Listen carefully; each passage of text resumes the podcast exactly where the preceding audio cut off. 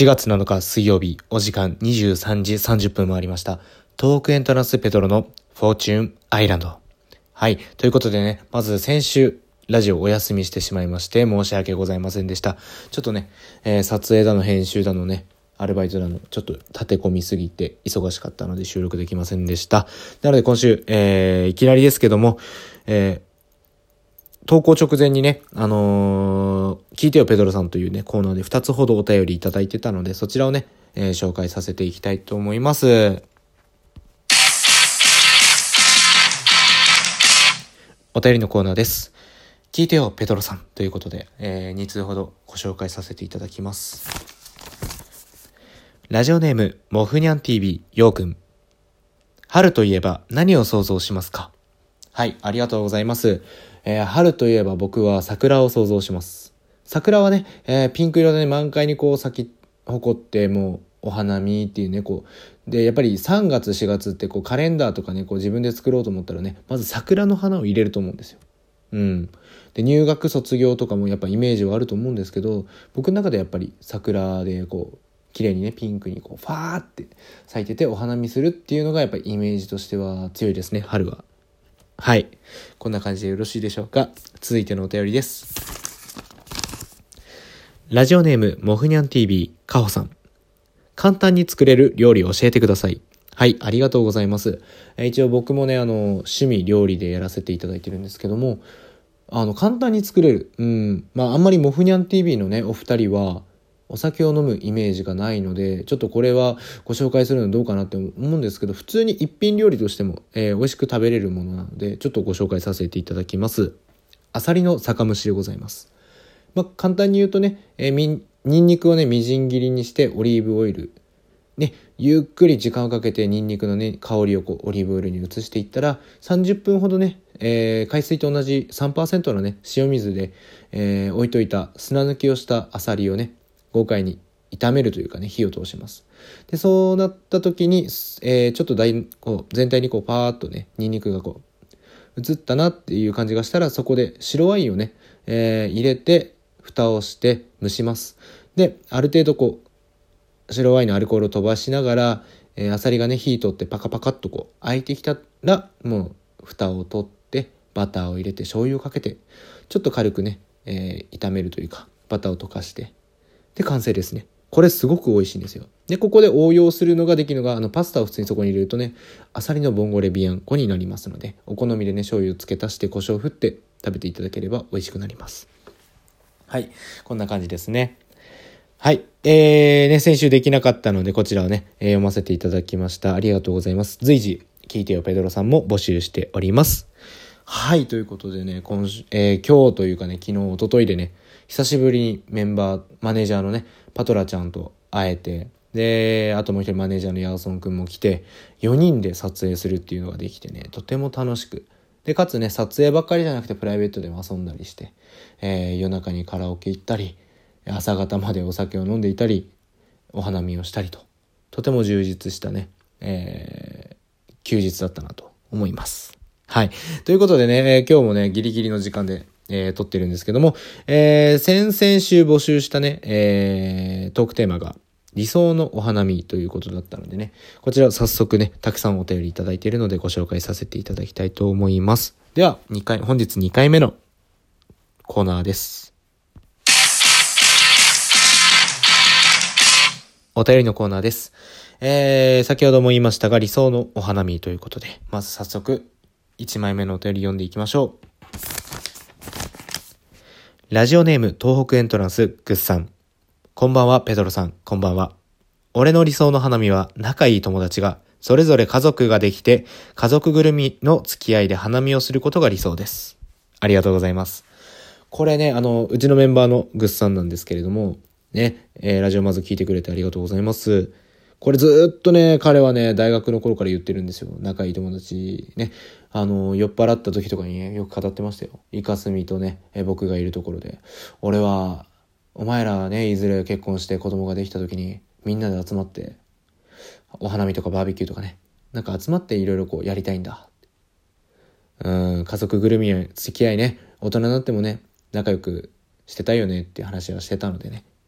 はい。で、今はね、こう、メンバーであり、パートナーであり、みたいな友達でありっていうところもあるのでね、エントランスのね、えー、マネージャーも含めてメンバーね、全員がね、結婚とか、いずれは多分すると思いますので、そして、子供ができたら家族ぐるみでね、みんなでこう、それこそ、お花見、旅行、バーベキュー、何でもね、やっていきたいなと思いますね。これはいいですね。理想ですね。我が子とね、大切な人、こう、一緒にね、何かする。いいですね。ありがとうございます。続いてのお便りはこちらです。ラジオネーム、ナナシさん。ペドロさんこんばんは。こんばんは。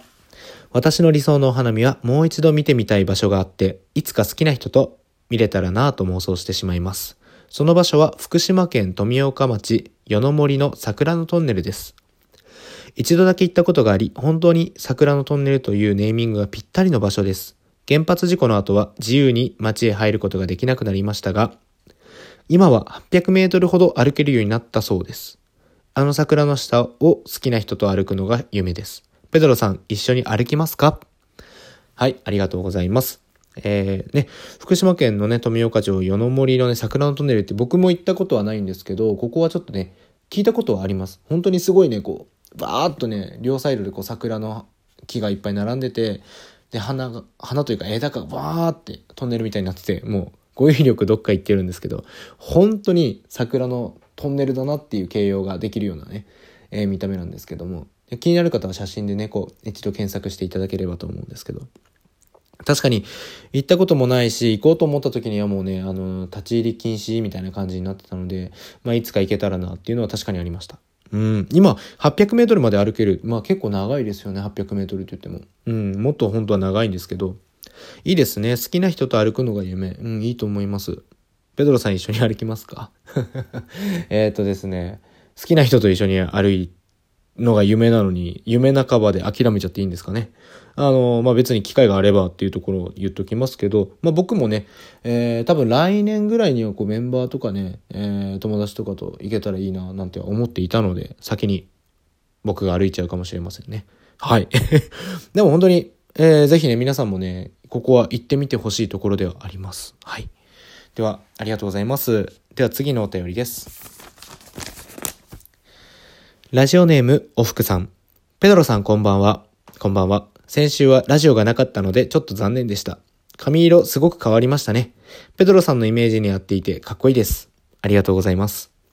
今回のテーマはお花見とのことですが、超無難に桜の下で座ってお弁当を食べたいです。そこにお酒なんてあったら、もうサイコーです。でも結局お花見で何を食べるかではなくて誰とお花見をするかが大切だと思います。スキピとお花見できたら優勝できます。ペドロさんは今年お花見しましたか？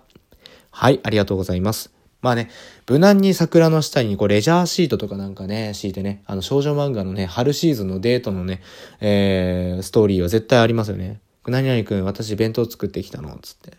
憧れますね。えー、ただね、そこに入れるタコさんウィンナー、ペドロの場合はちゃんと8本にしてくださいね、足。そこ結構昔からこだわってるところなので、はい。よろしくお願いします。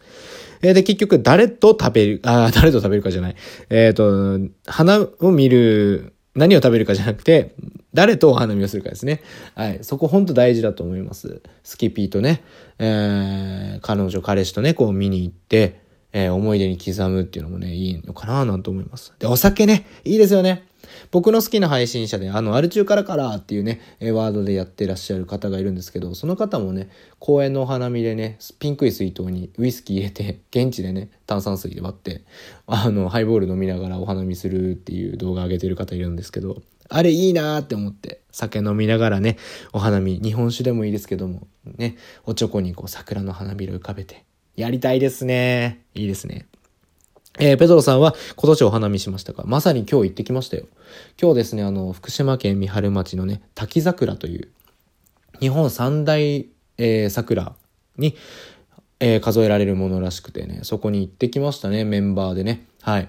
でそこでもね、普通に綺麗ですし、あの、先週は、毛木駅っていうね、郡山と三春の間にあるんですけど、そこもね、毛木駅、夜桜ライトアップしてまして、行ってきました。